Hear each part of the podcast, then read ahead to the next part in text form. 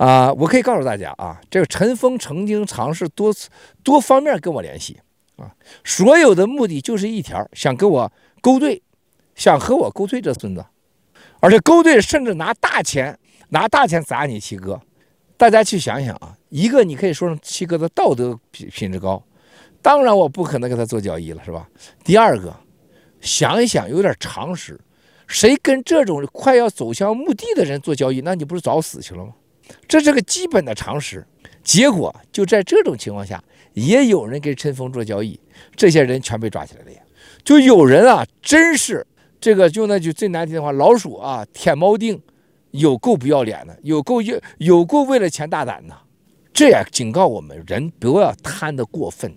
陈峰案、徐家印案会干掉中国多少政治局，干到多少党员，干到多少银行家，走着看，那一点不夸张，那把他的尸体堆成个山都不会拉倒。他几乎把一个国家老百姓的钱给骗走了，百分比，徐家印两万亿人民币，那就是中国的 GDP 的百分之二。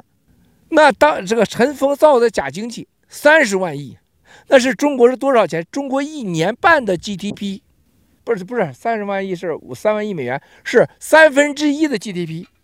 你想想这有多恐怖啊！那抓你个陈峰，抓你个陈晓峰，那那算个球啊，不算啥。所以说兄弟姐妹们，他这他是个基本的常识，对吧？